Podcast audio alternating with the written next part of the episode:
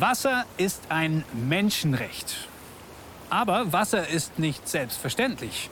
Das nicht nur in Ländern wie in Afrika, sondern auch hier bei uns in Deutschland. Der Sommer 2022 hat gezeigt, Wasser kann auch ganz schnell mal knapp werden. Und was das bedeutet, wenn Wasser, dieses Menschenrecht, knapp wird, das finden wir in der nächsten halben Stunde heraus. Und als allererstes klären wir die Frage, wem gehört denn eigentlich unser Wasser?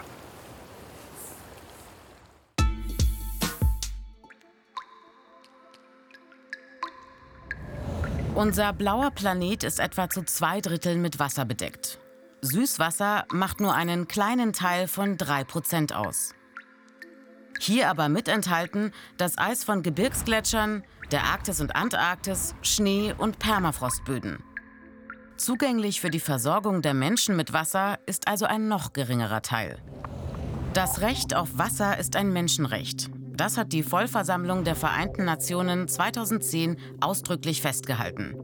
Und auch die UN-Agenda 2030, ein internationaler Aktionsplan für die Menschen, den Planeten und den Wohlstand, erklärt sauberes Wasser und Sanitäreinrichtungen zu einem der 17 internationalen Nachhaltigkeitsziele.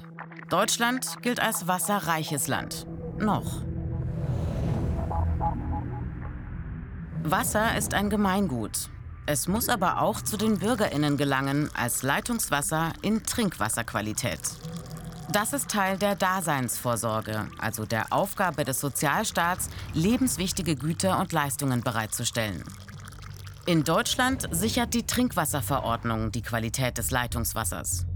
Die örtlichen Gesundheitsämter wachen darüber, dass die Grenzwerte an Schadstoffen eingehalten werden, auch bei privaten Hausbrunnen. Die Kommunen sind dafür verantwortlich, die Bevölkerung und auch die gewerblichen und sonstigen Einrichtungen ausreichend mit Wasser zu versorgen. Es gibt auch eigens dafür eingerichtete öffentliche Zweckverbände. Die Kommunen können außerdem private Unternehmen mit ins Boot nehmen. Die Wasserversorgung in Deutschland muss auch EU-Vorgaben entsprechen. 2022 im Bundestag die Umsetzung der EU-Trinkwasserrichtlinie. Die legt unter anderem strengere Grenzwerte fest. Auch soll jetzt Trinkwasser im öffentlichen Raum zugänglicher sein. Konkret Trinkwasserbrunnen in Parks, Fußgängerzonen und Einkaufspassagen. In Deutschland fließt die größte Menge an Wasser in die Energieversorgung. 2016 waren es knapp 53 Prozent. An zweiter Stelle Bergbau und verarbeitendes Gewerbe, also zum Beispiel Nahrungsmittel- oder Textilindustrie mit gut 24 Prozent. Landwirtschaftliche Beregnung, also künstliche Bewässerung, gut 1 Prozent. Die öffentliche, also die der Allgemeinheit dienende Wasserversorgung, beträgt weniger als ein Viertel, knapp 22 Prozent. Kritische Stimmen führen an, dass Industrie und Großverbraucher im Vergleich zu den Bürgerinnen Wasser zu viel zu günstigen Konditionen bekommen.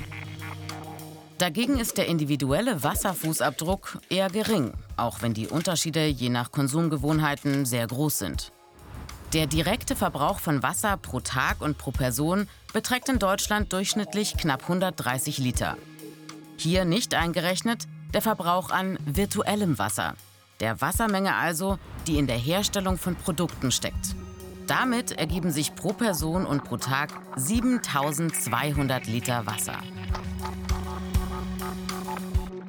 Wir fahren nach Gablingen bei Augsburg. Wir treffen gleich Lena und Martin, die jeden Tag Wasser brauchen, und zwar in der Landwirtschaft. Sie haben einen kleineren Betrieb mit ca. 140 Schweinen und 100 Rindern. Sie betreiben eine Kreislaufwirtschaft, das heißt, sie bauen auf ihren Feldern das Futter für ihre Tiere an und verkaufen dann das Fleisch und andere Produkte im eigenen Hofladen. Hi.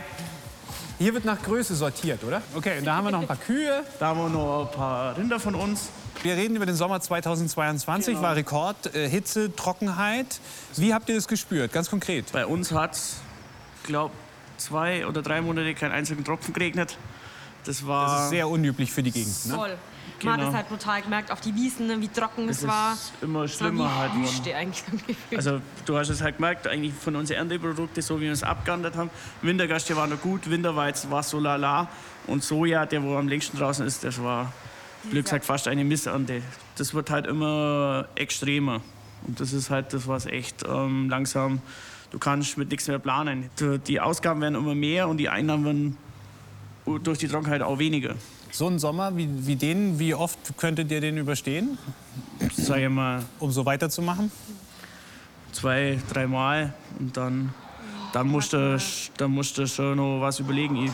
Die Menschen sind es ja auch nicht gewohnt gewesen. Auf einmal nur diese brutale Hitze, das hat ja auch sage ich mal, nicht nur auf die Auswirkungen auf Natur und, und auch auf die Tiere. Das ist allen, also es war einfach zu heiß. Jeder, jeder, jeder hat zu kämpfen gehabt wahrscheinlich mit Ich weiß nicht, ob ihr es vorhin gesehen habt, da unten im Stall haben wir auch heuer extra Duschen einbaut für unsere Schweine, weil es so extrem heiß war. Und unsere Rinder oben, wo wir vielleicht nachher dann oben sind, die waren die ganze Zeit im Unterholz. Die selbst da sind, die Tümpel austrocknet. Also wirklich alles.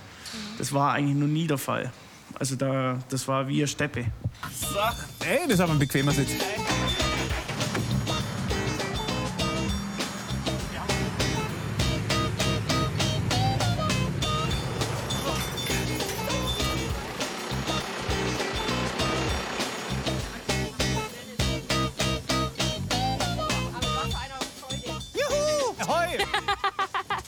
Meinst du, dass wir auch das Wasser in Zukunft zu schützen, unseren Lebenswandel noch ein bisschen verändern müssten, unseren Lebensstandard? Oder wie, wie würdet ihr das so in die Zukunft? Also hängt ja, ihr arbeitet ja an der Lebensmittelproduktion in Anführungszeichen dran, ja? Was ist das höchste Gut? Ich wollte gerade sagen, einfach kostbar das Gut. Man muss halt einfach, ich sag mal, man sollte ja immer schon bewusst mit, mit, mit, mit solchen Sachen umgehen. Und das, ich denke mal, das, man muss noch bewusster mit Wasser umgehen. Wenn es weiterhin mit der Trockenheit so Probleme gibt, muss man einfach gucken, dass man halt einfach ein bisschen einspart. Vielleicht auch einfach jeder für sich ein bisschen. Manchmal muss man vielleicht halt sich dann nicht jeden Tag eine Badewanne einlaufen lassen im Winter, sondern vielleicht nur einmal in der Woche. Das sind nur so lapile Beispiele. Ja, Aber wenn halt jeder so ein bisschen so seinen kleinen Beitrag gibt, dann, ich glaube, zusammen ist man in vielen Themen einfach stark. Wenn Starkes Schlusswort, mhm. muss man sagen. Lena, wirklich krass. Martin, auch vielen lieben Dank an dieser Stelle Bitte? mal. Ja. Zurück in München treffen wir jemanden, der sich mit Wasser und vor allem auch mit dem Klimawandel sehr gut auskennt. Er ist Wissenschaftler an der Ludwig-Maximilian-Universität und hat auch für den Weltklimarat an wegweisenden Berichten mitgeschrieben. Wenn ich ältere Menschen frage, die sagen, ja komm, so heiße Sommer gab es immer wieder, 2003 zum Beispiel, ja jetzt äh, stelle ich da nicht so an, dass ich nur Panik mache. Ist es das oder? Wenn wir uns wirklich mal uns die letzten Dekaden anschauen, in Deutschland immer das, so die Situation gehabt, es war genug Wasser für jegliche Nutzung vorhanden und man musste sich eigentlich über Verteilungsfragen kaum Gedanken machen. Und das haben uns schon die letzten Jahre dann natürlich vor Augen geführt, dass wir das erste Mal auch gesellschaftliche Diskussionen eigentlich dafür hatten, was oder darüber hatten, was können wir uns eigentlich, wo sollten wir eigentlich priorisieren und wo, wo sollten wir auch vielleicht äh, Nutzung auch einschränken, entweder durch eine Selbstverpflichtung oder die Frage, muss das in der Zukunft weitergehen? Das sind sicherlich neue Fragen und die zeigen ja, wie äh, massiv das Problem Problem ist und auch sein kann, zeigen aber auch die Herausforderung. Das ist für uns sicherlich eine ganz neue politische, rechtliche Frage in Deutschland, sich das wirklich äh, zu überlegen. Was heißt das, wenn wir im Großen und Ganzen nicht mehr genug Wasser für alle Nutzungen, die wir so in der Vergangenheit hatten, auch haben werden? Hm? Das ist ja eine wichtige gesellschaftliche Frage.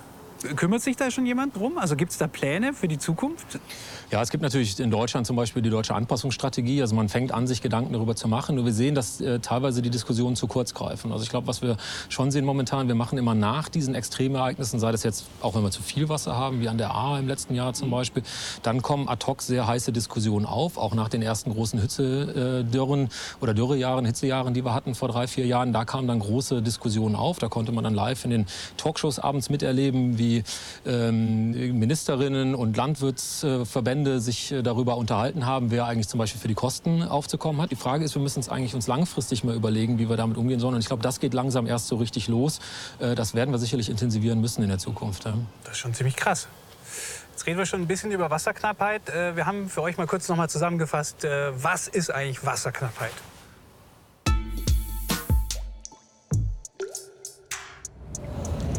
Dürren verursachen Hungerkatastrophen und Massenflucht. Wasserknappheit macht ganze Regionen unbewohnbar, vor allem im globalen Süden.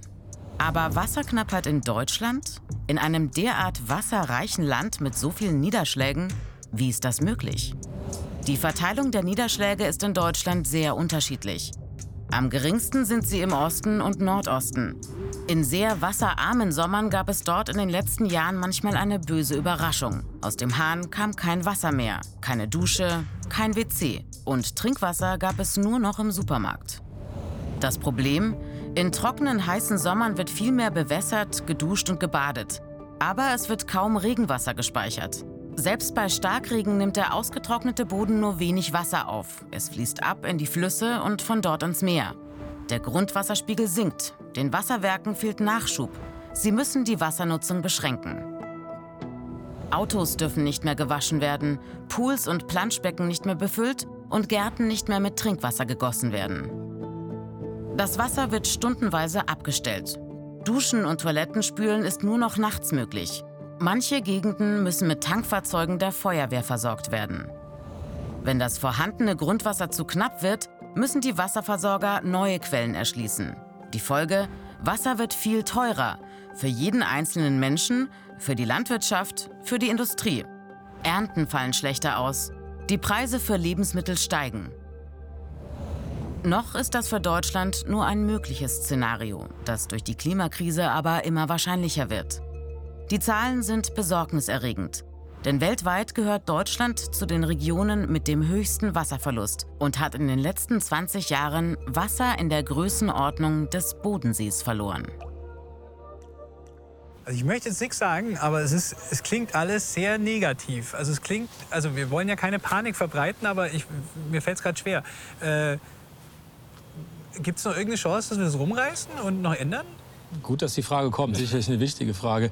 Also ich glaube, Verzagen hilft da nichts. Und ich bin auch gar nicht so pessimistisch. Das Thema hat eine große Aufmerksamkeit. Wir stehen ganz woanders, als wir vor 20 Jahren standen. Das geht den politischen Diskurs an, das geht die Jugend an, die das Thema annimmt und so weiter. Das geht in der Gesellschaft rum. Wir wissen aus empirischen Untersuchungen, welch hohen Stellenwert dieses Klimathema hat eigentlich und dass es angekommen ist in breiten Teilen der Bevölkerung. Leider noch nicht überall ausreichend, aber doch in breiten Teilen.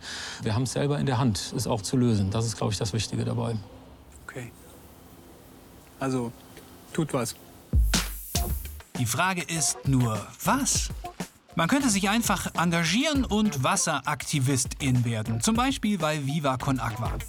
Schon seit 2006 setzt sich der gemeinnützige Verein für Zugang zu sauberem Trinkwasser ein, weltweit.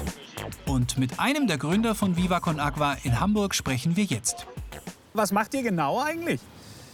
Ähm, wir versuchen eigentlich simple, strukturelle, teilweise sexy ähm, Lösungen anzubieten, damit Menschen wie du oder andere sich engagieren können. Also ich glaube, das ist auch mit das Interessanteste an Miba Konakwa ist, dass sowohl das, ähm, das Ökosystem von Social Business es nicht wirklich gab oder auch 2008, als wir auf die äh, Festivals gegangen sind, auch diese Festivalaktion nicht gab. Die, die Festival-Pfandbecher-Kultur Ja. und alles, was wir gemacht haben, ist eigentlich neue Spendenkuchen oder neue ähm, Möglichkeiten des sozialen Engagements zu offerieren.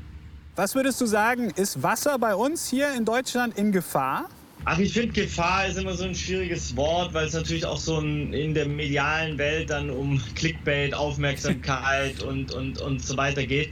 Ähm, ich glaube generell ist Wasser eine völlig unterschätzte Ressource, die wir gar völlig, also in Deutschland sehr für selbstverständlich nehmen. Die ist immer da. Von daher würde ich nicht sagen, dass es in Gefahr ist, äh, nur wir sollten unseren Umgang komplett ähm, verändern damit. Wasser ist Leben. Ohne Wasser geht überhaupt nichts, das ist vollkommen klar. Und Wasser kann mal knapp werden, das haben wir gelernt, auch hier bei uns in Deutschland. Aber noch läuft es aus dem äh, Wasserhahn einfach raus. Und deswegen machen wir uns keine Gedanken. Das sollten wir aber, denn wir müssen es besser schützen. Nicht nur für uns, sondern auch für die kommenden Generationen.